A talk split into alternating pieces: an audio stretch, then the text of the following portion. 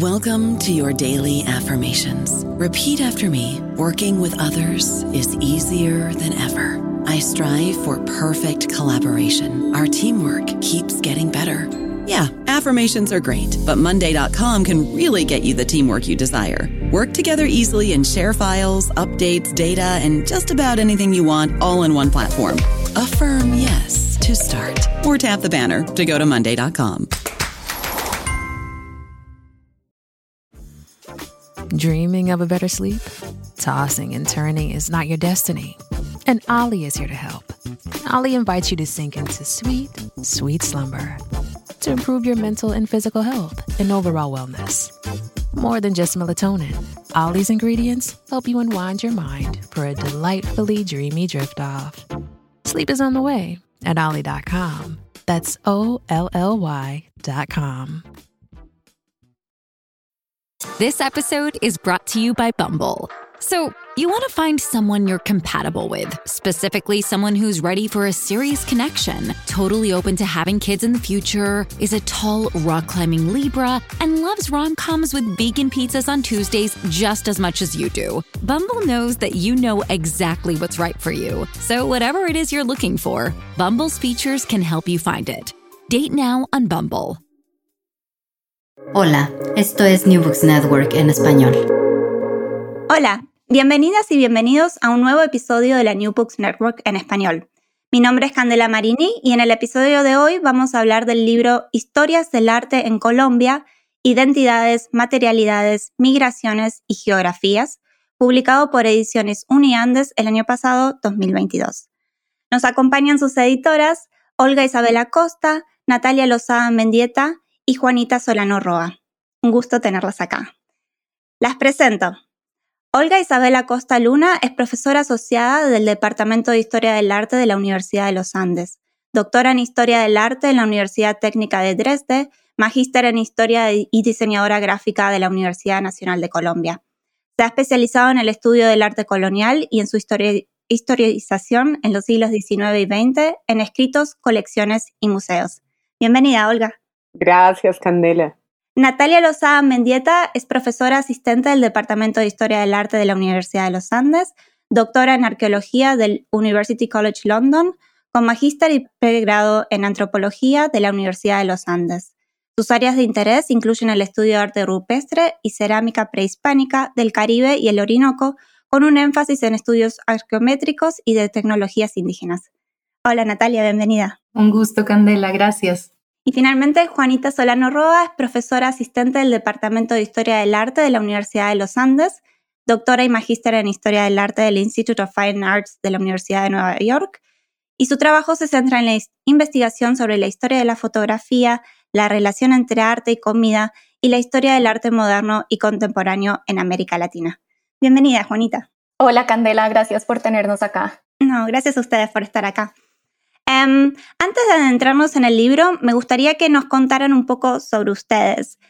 ¿Qué las llevó a interesarse por la historia del arte, los estudios visuales y otras expresiones culturales como la comida, la cerámica? Juanita, ¿te gustaría empezar? Sí, empiezo yo. Pues eh, yo estudié artes plásticas en mi pregrado. Empecé por ahí gracias a un viaje a Italia que hice después de graduarme de terminar el colegio y mm, rápidamente me di cuenta que era mejor escribiendo y pensando sobre arte que haciendo arte. Eh, sin embargo, la experiencia de estudiar artes plásticas pues fue maravillosa porque me dio también una perspectiva desde el hacer y desde la materialidad, que ha sido, creo yo, una constante en mis intereses de investigación. Em, y de ahí me fui, cuando terminé, trabajé un tiempo en Colombia en la Galería del Museo y después me fui a, hacer una maestría y el doctorado en, en NYU, en Estados Unidos, eh, en donde me enfoqué en el estudio de la historia de la fotografía em, y el arte moderno y contemporáneo de América Latina. Em, y ahí he desarrollado como dos proyectos de investigación paralelos. Por un lado, he trabajado mucho la fotografía del siglo XIX en Colombia, especialmente de unos artistas que se llaman Benjamín de la Calle y Melitón Rodríguez, son dos fotógrafos de Medellín. Y por el otro empecé con una colega en España un proyecto Humanidades Digitales que se llama La fiebre del banano, em, que es una investigación sobre cómo el monocultivo del banano ha afectado pues, la industria, la cultura, la economía y la sociedad de América Latina, em, todo esto visto a través del el lente del arte contemporáneo. Entonces ahí están como mis temas de, de investigación en este momento. Gracias. Olga. Bueno, yo un poco también como Juanita, yo estudié diseño gráfico, esa fue la carrera que hice, trabajé un tiempo, me gustaba muchísimo. Pero eh, la vida de diseñador gráfico no era tan reconfortante, sobre todo no era tan libre. Eh, y en la carrera descubrí la historia del arte, pues ya la había descubierto, pero tuve una formación fuerte en historia del arte. Y bueno, me encantó y, y ahí empecé un poco, también tuve un viaje em, en que viví sola un tiempo en, en España y en Francia. Y ahí decidí que me quería dedicar a la historia del arte y bueno ya volví a Colombia, empecé a estudiar historia, porque quería formarme también en historia. Y, y nada, ahí descubrí también, a mí me gustaba sobre todo el siglo XX, eh, pero descubrí el barroco mucho tiempo después. Em, y cuando volví de mi viaje, pues me di cuenta que había eh, todo un legado colonial despreciado en parte, eh, y siempre me ha gustado un poco este arte residual, eh, despreciado, como le digo yo a veces a los estudiantes, estos patitos feos que siempre se han mirado mal, y me dediqué al arte colonial muy rápido, sin, sin, sin desprenderme, digamos, de mis afectos con el siglo XIX y con el siglo XX.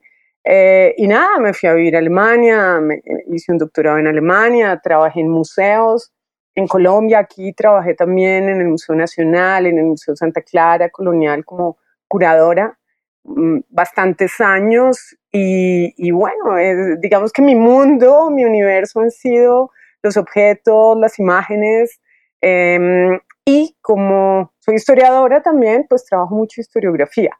Parto de mis problemas a través de aproximaciones historiográficas. Em, sí, yo creo que siempre, ¿no? Parto, parte de un problema de cómo historizar, ¿no? De cuál es la historia que queremos conocer.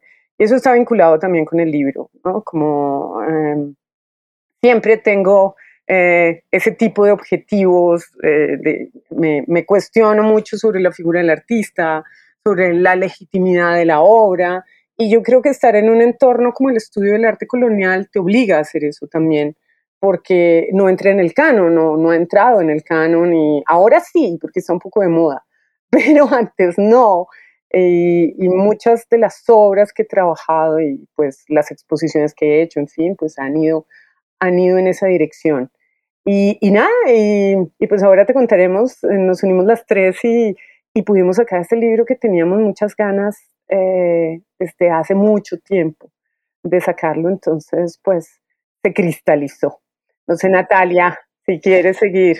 Hola, sí, eh, quizás a, a diferencia de Olga y Juanita, yo, yo no soy artista, no estudié artes plásticas, soy arqueóloga, antropóloga, y, y, mi preocupación venía más desde entre la, como mi formación de antropología visual, también una formación que tuve desde pequeña muy fuerte en, en, en, el arte, digamos en un colegio como humanista, que tenía un énfasis en, en esta mm, disciplina que, que, para todos era completamente exótica, porque no es algo que, que, sea tan tradicional, no sé, incluso en la formación escolar, ¿no? Que, que, pues aprendas a través de imágenes.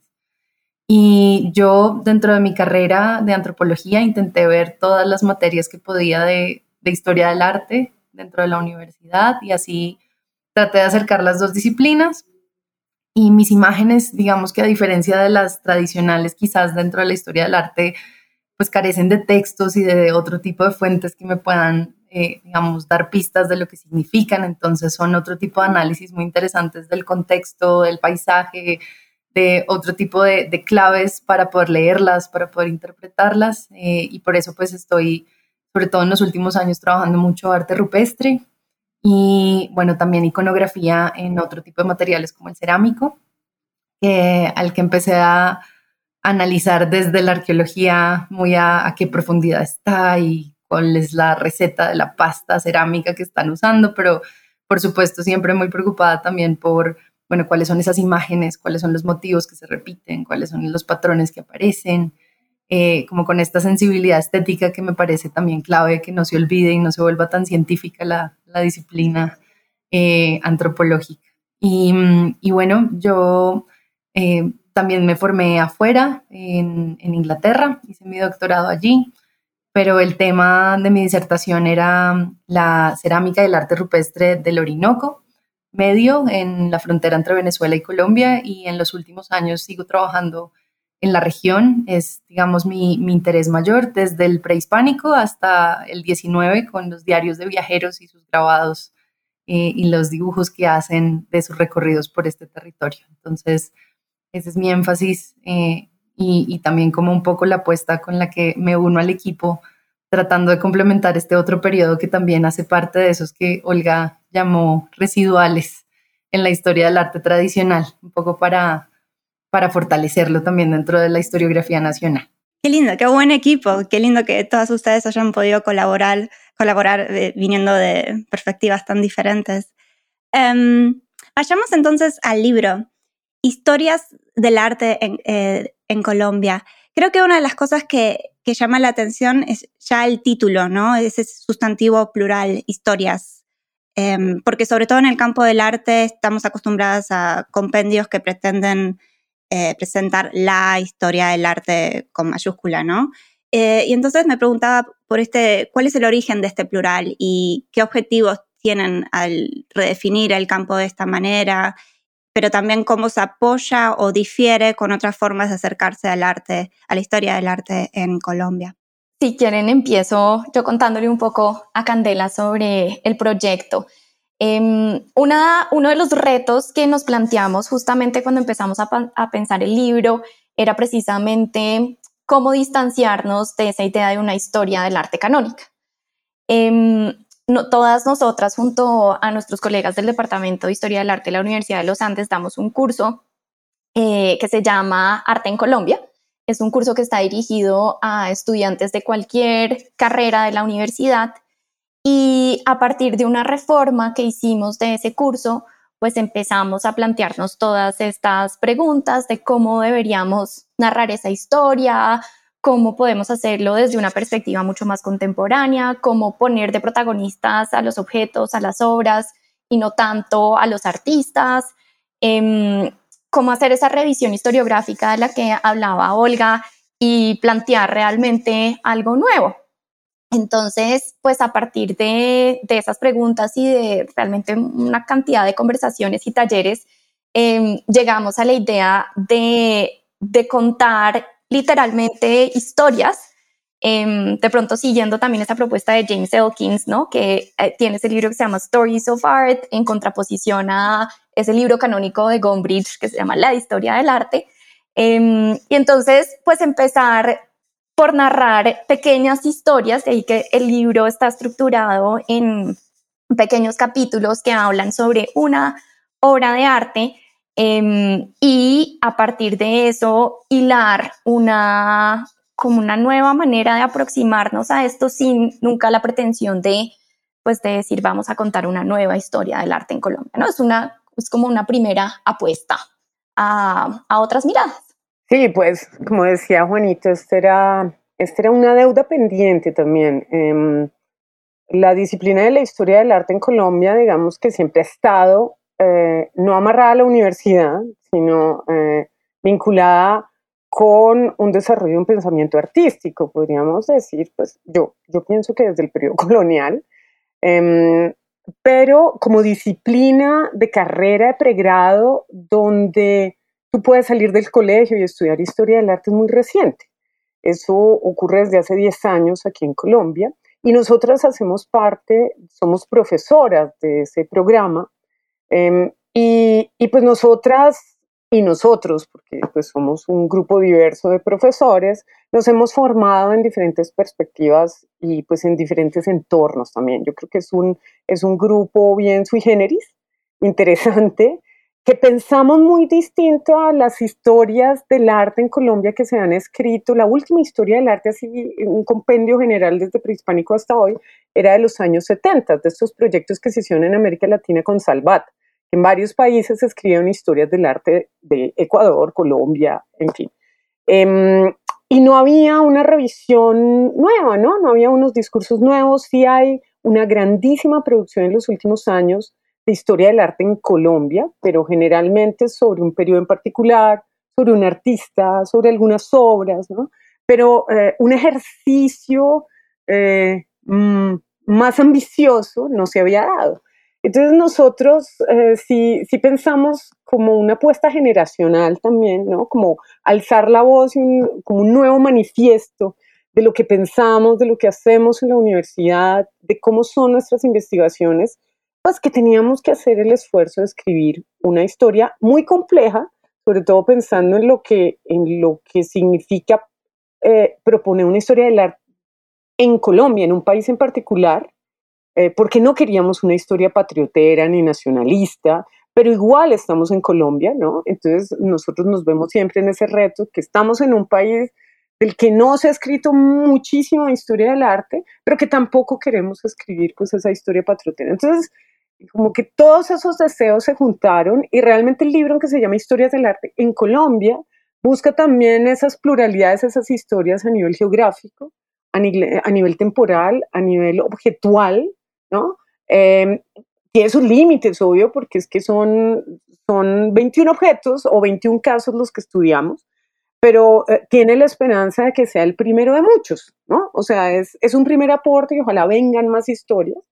Y, y, lo que tú decías, sí, pues no nos interesa escribir una historia dogmática, ¿no? Que un poco es lo que nosotros hemos tenido que romper, ¿no? Nuestro trabajo ha tenido que romper con muchas de esas ideas, sobre todo eh, en un país donde la disciplina de la historia del arte, pues, pues es muy nueva, ¿no? Yo me formé en Alemania y, y, mis profesores me decían, ¿cómo es posible que allá no haya historia del arte? Yo, pues es que en la mayoría del mundo no hay historia del arte, ¿no? Sea, la disciplina de la historia del arte es una cosa supremamente centralizada en unos países, ¿no? Eh, que tiene que ver con Occidente. Y pues que en América hemos, como que hemos divagado entre esta cosa derivativa, em, de buscar un, una voz propia, pero entonces eh, que todas esas ambiciones estaban ahí. Y, y pues ese, eh, eh, esos sueños se juntaron entre las tres y con todos nuestros colegas eh, para escribir estos textos en este primer, primer, volumen que ojalá vengan más. Y entonces el resultado es um, un libro de casi 500 páginas eh, que presenta 21 relatos sobre platos, pendientes, instrumentos sonoros, fotografías, un montón de obras, ¿no? Eh, vale aclarar que creo que el libro físico ya está casi agotado o ya está agotado, pero eh, se lo puede conseguir en formato digital a través de la página de UniAndes, la editorial de la Universidad de los Andes, y la página es ediciones.uniandes.edu.co. Ahí lo puede conseguir todo el mundo, no importa dónde estén. Em, pero entonces, siguiendo con lo que estábamos discutiendo, em, esta, plantear historias del arte en Colombia eh, cambia también la experiencia de lectura, ¿no? Y, hace que eh, la lectora o el lector venga mucho más consciente de que entonces hay mucho más por explorar, ¿no? Como que el libro es un punto de partida y no solamente em, un, punto final, ¿no? Eh, entonces me preguntaba también cómo fue el proceso de selección de, las historias y de las obras que eligieron Em, elegir em, o incluir en el libro em, y sobre todo si también por diferentes razones hay eh, historias que no pudieron incluir que, que todavía tienen ganas de, de contar o de darle más visibilidad. Natalia, no sé si te gustaría empezar. Gracias, Candela. Sí, digamos que ese proceso fue un, digamos que empezó cuando estábamos proponiendo este, esta clase interna que dictamos a nuestros estudiantes eh, de arte en Colombia y donde, pensamos como que podría representar mejor también diferentes periodos históricos que hemos vivido en, nuestro territorio. Y a partir de eso, internamente en nuestro departamento nos reunimos con los profesores y creamos, digamos, varios debates en donde de forma conjunta discutimos, eh, digamos, objetos y temas que nos permitieran hablar de cosas que no se habían tocado antes, ¿no? Tratando de romper también con esas historias clásicas o dogmáticas. Em, muchos de los objetos que están en el libro, ustedes se van a dar cuenta eh, cuando lo, lo vean, son objetos que no se habían estudiado antes o si se habían estudiado se habían visto desde perspectivas distintas. También son de lugares que no son los lugares comunes en nuestro país, es decir, las grandes capitales o digamos en, en, el centro de los departamentos más poblados, sino que tratamos también de ir a la periferia, digamos, y, también incluir a otros grupos que no estaban dentro de esa historia oficial. Y también se van a dar cuenta que vienen de geografías que, por ejemplo, en algún momento fueron Colombia y ya no lo son, porque también estábamos tratando de, romper con esa idea histórica de lo que es Colombia, que en realidad es, una cosa muy reciente y un accidente histórico. Eh, entonces van a ver, por ejemplo, objetos que vienen de lo que hoy es Panamá. Em, esa, digamos que esa búsqueda, precisamente por hacer esas, esas rupturas y rescatar objetos que no se habían hablado, es lo que nos lleva a escoger estos primeros 21 objetos eh, a partir de estas discusiones internas en el departamento. Y claro, yo creo que se nos quedaron muchos por fuera.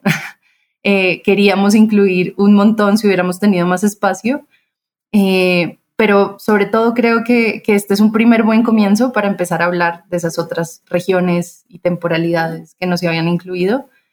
Y, y, escogimos también, aquí tenemos que ser sinceros, objetos que nosotros también habíamos estudiado como eh, a nivel individual, ¿no? En proyectos que veníamos desarrollando pero estoy segura que si seguimos ampliando este proyecto a futuro y ojalá que sí, invitamos a otras personas que no sean solo los de nuestro departamento, esos objetos se pueden ampliar y podemos contar otras historias de otras latitudes del, país. Em, y acá me estaban aclarando que pronto va a salir una segunda edición en abril del libro y que además eh, el formato ebook y EPUB se puede conseguir eh, en muchas librerías, Amazon y otras de las usuales en línea. La publicación de un libro con imágenes es siempre complicada, ¿no? Y los costos son elevados y esto lleva a una constante negociación generalmente eh, sobre la cantidad de imágenes que se puede incluir, eh, la cantidad de láminas a color, la organización. Pero en este libro me da la sensación de que ustedes tuvieron, y, díganme si estoy errada, mucho poder de decisión, ¿no? Porque no solamente abundan las imágenes, sino que hasta pudieron jugar con un terreno eh, visual que generalmente está más vedado para un libro académico, que son las tipografías, ¿no? que son presentadas incluso como otra obra eh, que forma parte de las historias eh, que el libro presenta, además de incluir también un mapa digital con un código QR al final del libro. Em, entonces me preguntaba cómo fue el proceso de pensar este, la presentación visual de este libro de historias del arte.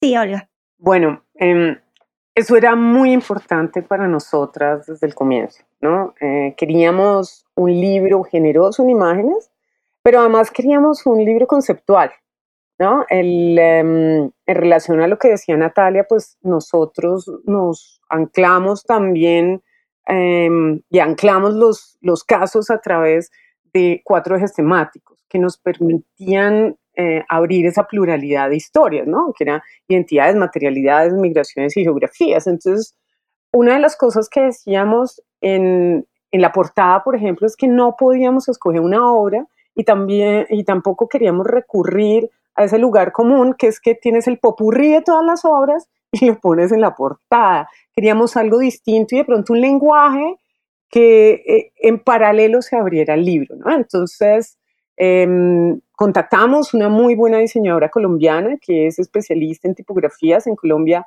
está dando un boom desde, desde hace ya varios años del diseño gráfico editorial y del diseño tipográfico, donde se han recuperado tipografías de artistas y el libro le hace un homenaje a tipografías del siglo XX de diferentes artistas.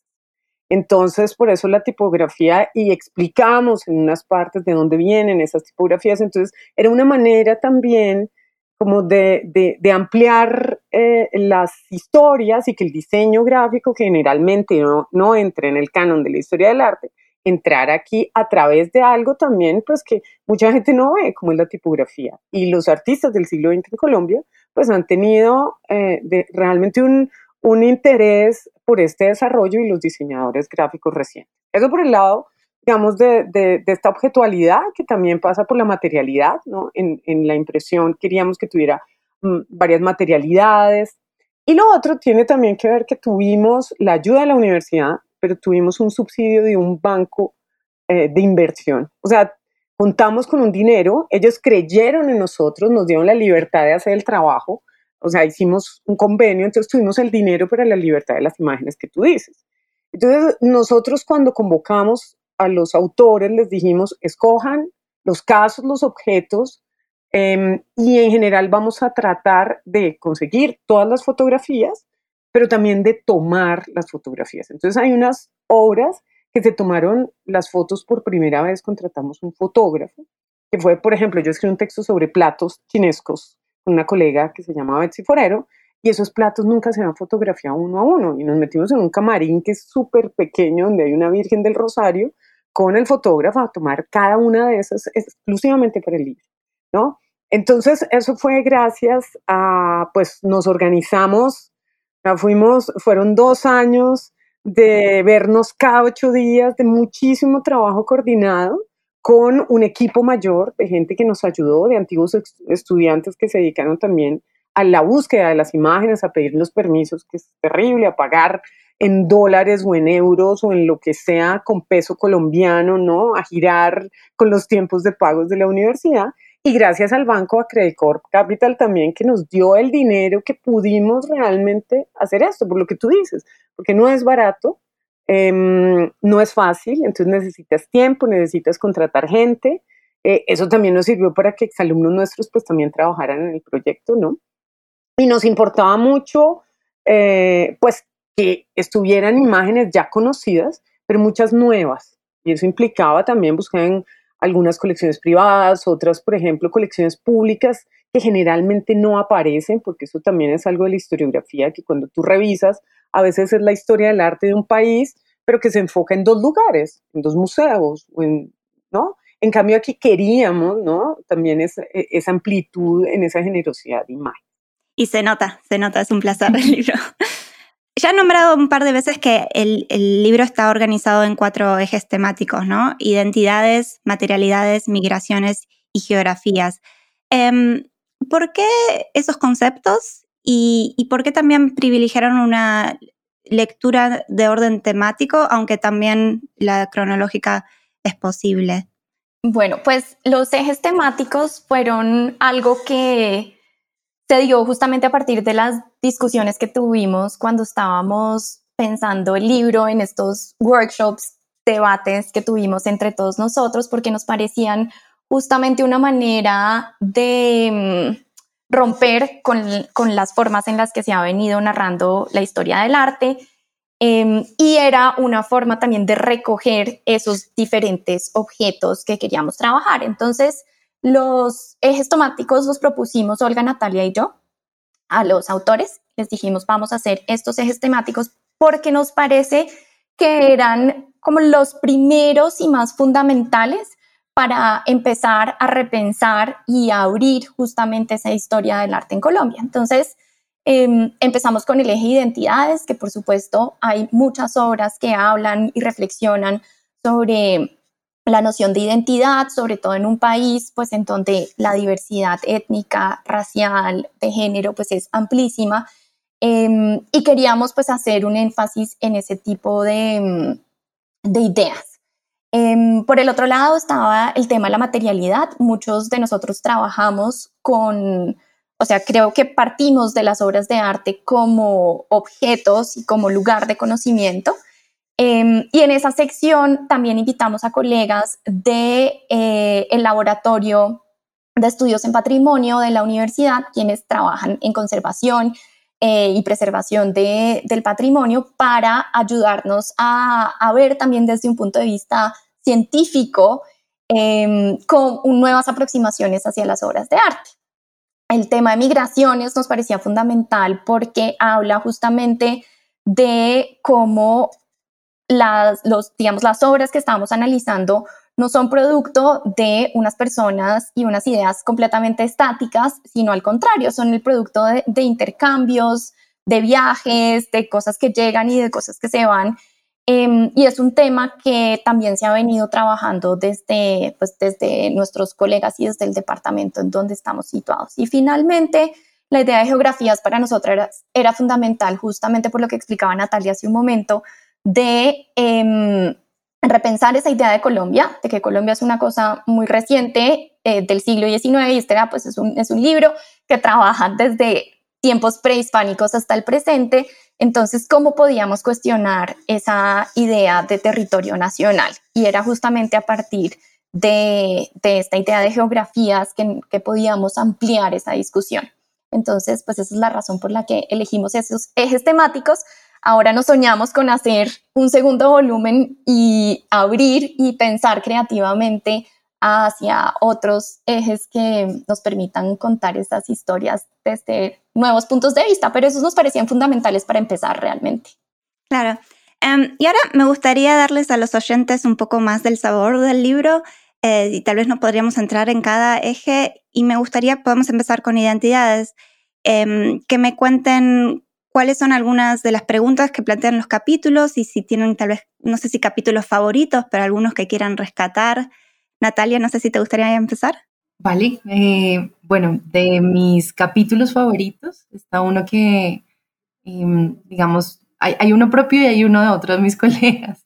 Eh, el que me gusta, digamos, de los que están en el libro de mi investigación tiene que ver con las pinturas rupestres de la Lindosa.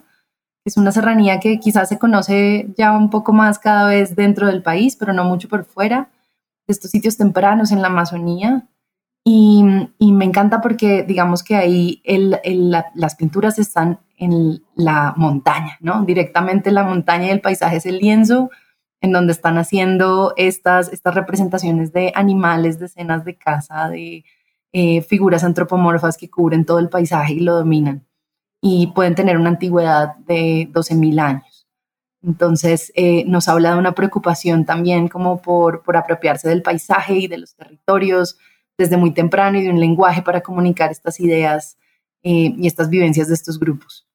Y quizás el otro que me gustaría destacar, que es de mis favoritos dentro del libro, es uno que, escribe mi colega Juanita sobre eh, la comisión coreográfica y el uso de fotografías y cómo hay pistas de que pudieron haber utilizado esta, este, este mecanismo dentro de esta expedición que ocurre en Colombia a mediados de la primera mitad del siglo XIX y, pues lo curioso eh, que es la historia del arte en este sentido, porque claro, ya había fotos que llegaron muy temprano este mecanismo aquí al país, pero no necesariamente se usó para retratar las diferentes regiones y geografías y personajes, eh, sino que más bien de hecho tuvo un, un, rol secundario y aquí pues entran también las preferencias de la época y los gustos de, de las personas involucradas en la expedición que prefieren la acuarela y otro tipo de, eh, de, de formas de documentar esta, esta expedición, pero pues bueno, ya sabemos por primera vez gracias a esta investigación que pues se usó este mecanismo en el 19 eh, cuando estaban haciendo las expediciones por, por el país. No sé si de pronto las demás también quieren ahí aportar sus favoritos. Podemos ir por secciones también, si quieren. ok. Claro, esta era geografías y materialidades. Y migraciones. sí. materialidades. Em, pues sí. Dale, Olga, dale. Ok, listo. Em, quizá, quizá notar algo y es que cada eje em, hicimos, nos inventamos otro tipo de texto, que era un texto introductorio. Esa era eh, una apuesta, primero, por eh, escribir unos textos a varias manos. Si te das cuenta, también dentro del libro, varios textos son escritos por varios colegas, ¿no? Nos juntamos. Eh, a mí en, los últimos años cada vez me gusta más trabajar con gente, creo que aprendo muchísimo más. Eh, y es la oportunidad, estos textos era la oportunidad de encontrarse y pensar en, en grupo, ¿no? Em, entonces, tanto identidades, materialidades, migraciones como geografías, nos juntamos eh, para escribir los textos y, pensar. Em, asuntos generales, por ejemplo, en estos textos introductorios que a mí en general me gustan mucho. Em, tratamos de, escoger un, par de, problemas claves. Por ejemplo, en identidades escribimos uno entre Juanita, Patricia Salamea y yo sobre rostros y diversidad, porque pensábamos que era el rostro del repositorio de la identidad.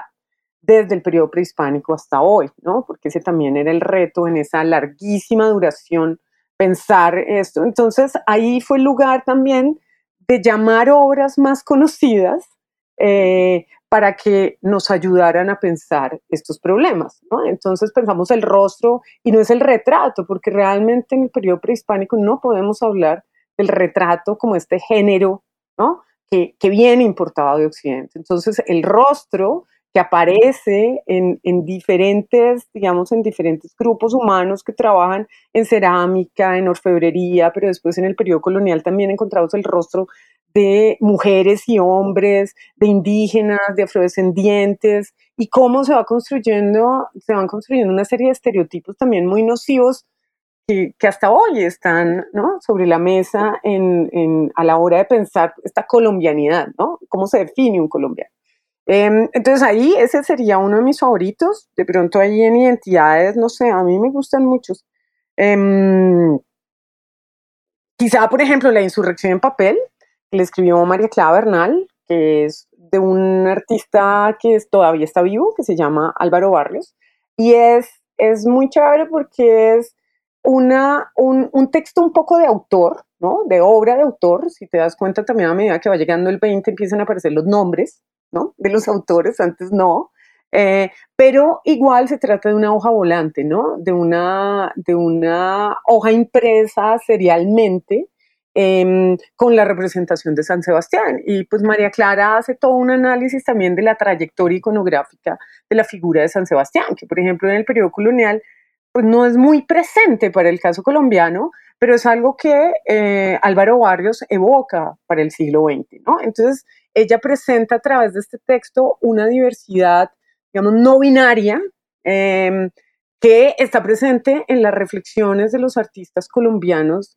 desde muy temprano, pienso yo, desde los 80, a veces un poco escondidos, camuflados, eh, pero a través de ese texto queremos mostrar también, ¿no? Esa, esa diversidad, eh, pues, de género, eh, que, pues, es un tema absolutamente eh, contemporáneo. Y de pronto en materialidades, que yo, pues, tuve la suerte de sentarme con, como decía Juanita, con un colega químico y pensamos ese texto introductorio eh, ahí de pronto a mí me gustó mucho el texto que hicimos los dos porque fue un reto gigante. Eh, yo tenía un poco esta obsesión de salirme de los espacios de confort, entonces me salí de la zona central colombiana, entonces trabajamos sobre el Chocó, sobre Quibdó, que el Chocó es una zona absolutamente olvidada por la historia del arte en Colombia, como muchos lugares, y trabajamos sobre otro tipo de imagen que suele ser residual, pero ya en lo canónico de la historia del arte entrado hace más de 10 años, que son las imágenes devocionales milagrosas.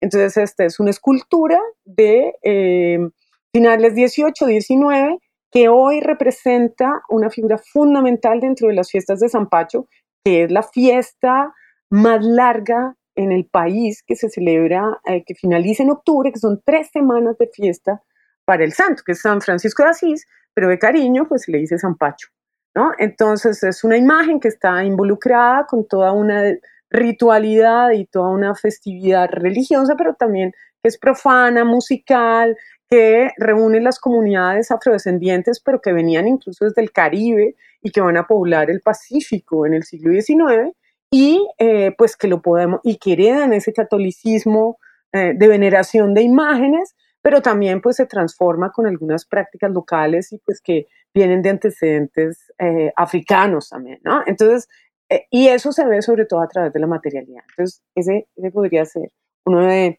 los textos que, que yo rescataría. No sé, Juanita. Yo puedo seguir acá con la sección de migraciones. Eh, uno de mis favoritos es un texto que escribieron Olga y otra colega de nosotros que se llama Betsy Forero, que es especialista en arte asiático y en Japón. Eh, y se juntaron para escribir un texto sobre unos platos chinescos que decoran una capilla de la Virgen del Rosario en la ciudad de Tunja, que durante el periodo colonial competía con Bogotá, con Santa Fe por ser la capital. Entonces, el texto es absolutamente maravilloso porque plantea la pregunta de qué hacen unos platos chinos colgados en el camarín, ¿no? En un espacio religioso del siglo XVII, Olga. Sí, sí del siglo XVII, en, em, una ciudad en Colombia. Entonces ellas se van a trazar esa idea como, bueno, tratemos de, de entender de dónde vienen los platos.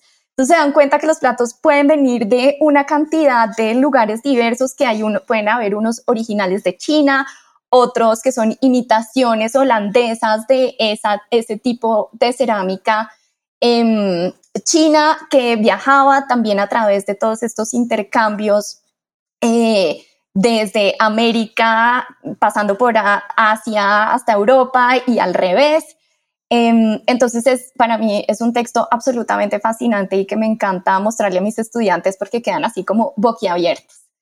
Em, y del área de geografías me gusta mucho el texto de La Lindosa de Natalia, em, que justamente nos habla de estos periodos poco estudiados y que sobre todo para nosotros como historiadores del arte son un reto poder enseñar. Yo trabajo el siglo XIX, el siglo XX eh, y entro como en pánico escénico cuando, escénico cuando me toca hablar de arte prehispánico, pero gracias a Natalia, em, pues he aprendido un montón y creo que es un texto muy asequible porque los textos em, relacionados con el arte prehispánico tienden a ser muy técnicos, son muy eruditos, em, pero para nosotros los cristianos que no trabajamos en esos temas son complicados.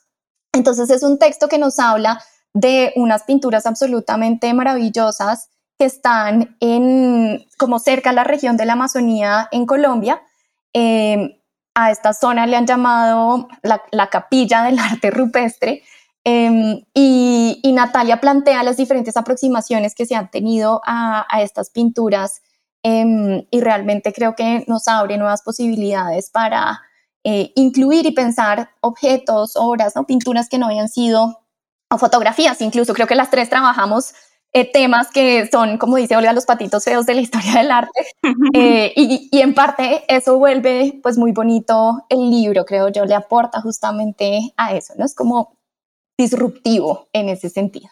Sí, son todos textos fascinantes y como decías también, em, son muy asequibles todos en general, ¿no? Eh, y eso también cambia con el, el, sí, los libros de historia del arte que, que intentan poner casi distancia ¿no? con el texto, con la obra que uno quiere entender, pero el texto es casi una barrera para entender esa obra muchas veces.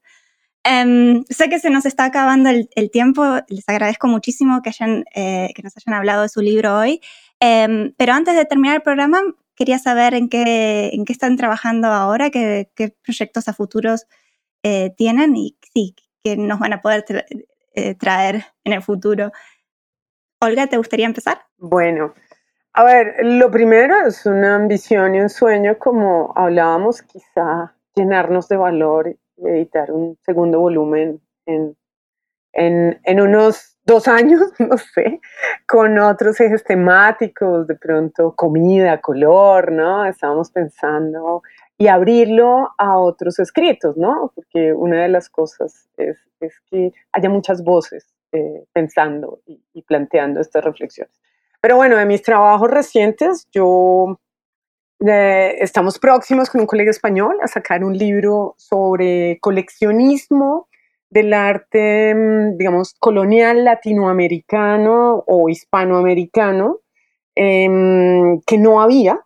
Ya lo escribimos, ya lo está ahora siendo dictaminado por pares y confiamos que este año salga y recoge artículos de eh, diferentes colegas desde Argentina hasta México, eh, pasando por España también, Colombia, Perú, Bolivia, en fin. Entonces, eh, eso, ese es un proyecto que confío que, este año salga. Yo también he vuelto, me la paso como rondando entre los siglos XVII y XVIII. estoy trabajando, yo quiero mucho a los cronistas, entonces estoy trabajando sobre un cronista del siglo XVII, eh, una crónica que tiene unos frontispicios ilustrados muy interesantes que no se habían estudiado, que gracias al curso de arte en Colombia, eh, pues finalmente hice un recurso de humanidades digitales, eh, pero quedaron muchísimas preguntas sueltas y tengo que estudiar sobre historia del libro, circulación del libro y cómo los grabados juegan ahí un papel fundamental, entonces estoy en ello. Vamos a ver si, si sale próximamente algo. Em, tengo muchos proyectos con colegas, por ejemplo, algo en lo que he estado trabajando es sobre representación de la cultura material, es decir, sobre indumentaria, em, mobiliario, comida en pintura de los siglos XVII y XVIII, sobre todo, en diferentes, en la Nueva Granada, pero en otros lugares también del Virreinato del Perú. Entonces, pues, eso como hace, además de muchas cosas que hacemos con estudiantes y con, ¿no? En estas múltiples vidas que tenemos. Qué interesante. Juanita, ¿te gustaría seguir? Pues yo estoy ahorita en el proceso de terminar la revisión de un manuscrito de un libro que espero sacar con Duke University Press. Es un libro basado en mi tesis doctoral sobre los archivos de mm, Melitón Rodríguez y Benjamín de la Calle, los dos fotógrafos de los que les hablé hace un momento. Em, y en ese libro lo que hago es una, pues es una propuesta desde dos puntos de vista. Por un lado, pensar los retratos que tomaban estos dos fotógrafos en el contexto de Medellín de finales del siglo XIX y principios del siglo XX alrededor de la noción de la raza antioqueña, que es una clásica invención del siglo XIX Em, entender la raza como una, no solamente desde el componente del color de la piel, sino también como una ideología y como una moral de la época, eh, desde la perspectiva de em, la idea pues, de, una raza que se consideraba blanca, por supuesto, pero em, también muy conservadora, ¿no? como la idea de la familia eh, tradicional, los valores cristianos, católicos, el hombre trabajador en la familia y cómo todo esto se traduce en, las imágenes fotográficas o, se refuta eh, de la manera más increíble en algunos de los retratos que analizo. Y por el otro lado, pensar esas imágenes desde la noción del negativo fotográfico, que es algo que ha sido muy poco estudiado en la historia de la fotografía. Eh, y cuando uno se pone a revisar realmente los archivos en América Latina y me atrevo a decir en, en el sur global en general, son realmente archivos de negativos, no son archivos de imágenes en positivo. Entonces, es pensar qué nos dicen esas imágenes, pensar el, medio de la fotografía como un medio fragmentado, em, en donde no solamente el positivo es importante, sino esta idea del negativo. Muchos de estos fotógrafos, de hecho, pensaban a la fotografía como el negativo. Em, y entonces pienso el negativo desde diferentes perspectivas, desde, por supuesto, un punto de vista material, pero también simbólico, ¿Quiénes son esos personajes que eran considerados negativos dentro de esa sociedad y cómo se representan en estas imágenes? Em, y también en términos espaciales, por ejemplo, pensar el espacio negativo de esos retratos que nos dice sobre esa construcción de, la raza antioqueña. Entonces, en esas estoy, espero que el libro salga el próximo año, ese es como el proyecto más grande que tengo andando en este momento. Y sigo trabajando en mi proyecto de, de los bananos con Blanca, queremos hacer una exposición basada en el eje de las violencias. Ojalá queremos trabajar el archivo fotográfico de la United Fruit Company, em, que se encuentra en Harvard, y poner en diálogo como dos perspectivas, eh, dos discursos visuales desde el arte contemporáneo y la fotografía hecha por una compañía bananera durante ese periodo. Entonces, en esas, en esas ando, esos son mis grandes proyectos del momento. Y vamos a estar atentos entonces. Gracias. Natalia. Sí, em, bueno, yo, yo también tengo como dos cosas en paralelo que tienen que ver con las dos temas que, que estudio en el Orinoco, el arte rupestre y la cerámica. Y, y, bueno, quizás un tercero de los viajeros que está por ahí atravesando los dos.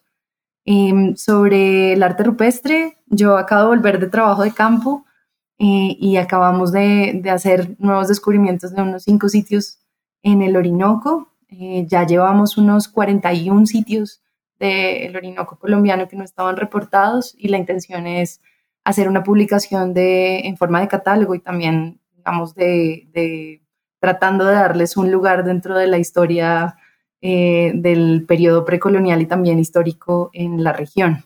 Entonces, eso lo estamos haciendo con un equipo también británico que, está, que hace parte de la investigación de la Universidad de Bournemouth y del University College of London y pues esperamos a finales de este año publicar eh, unas primeras, unos primeros artículos al respecto, en particular de los petroglifos o geoglifos que están hechos sobre las fases de las montañas eh, del escudo guyanés, algunos motivos con unas dimensiones pues monumentales entre 20 y 40 metros de longitud, que sería como un equivalente como de nuestro Nazca en Colombia.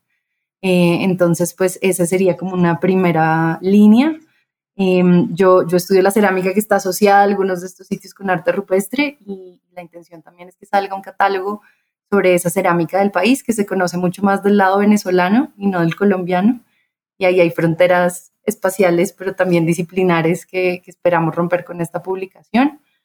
Y la última quizás es, la, es un proyecto en el que he estado trabajando estos últimos tres años, que pues va a publicarse como proyecto de narrativas digitales em, y son los grabados de viajeros eh, europeos en su mayoría, pero también hay algunos locales en el Orinoco en el siglo XIX. Y, y pues la razón por la que llegamos a este, a este tipo de, de material que yo no había estudiado antes, los grabados, es porque son una de las pocas documentaciones que nos quedan de sitios arqueológicos, en donde ellos reportaban ver pinturas o enterramientos o cerámica mientras estaban haciendo el viaje. Y cuando empezamos a buscar estas fuentes, pues nos dimos cuenta de la riqueza enorme que hay allí, em, que no se ha estudiado tampoco tanto, porque pues el Orinoco en algún momento fue una región muy importante geopolíticamente para España y Portugal, pero después a partir del siglo XVIII cae un poco en desgracia y, pues se convierte en la región tan periférica que soy. Entonces va a salir próximamente con el sistema de bibliotecas de la universidad y el Centro de Patrimonio un proyecto digital en donde recuperamos más de 500 imágenes entre grabados, dibujos y fotografías de estos 26 eh, viajeros que hemos localizado que van por el Orinoco en el siglo XIX esos son los tres grandes proyectos también por esa zona en, estos otros periodos. Ah, bueno, todos proyectos interesantísimos. Eh, les agradezco muchísimo eh, la presencia hoy. Fue un placer leerlas, fue un placer escucharlas y espero también poder leerlas y escucharlas pronto con sus eh, proyectos futuros. Em, a nuestros oyentes también muchas gracias por escucharnos y por favor no dejen de consultar otros episodios en inglés o en, o en español de la New Books Network. Y bueno, hasta la próxima. Muchas gracias. Chao, gracias, Candela, a ti. Gracias, Candela. Gracias. Gracias por escuchar New Books Network en español.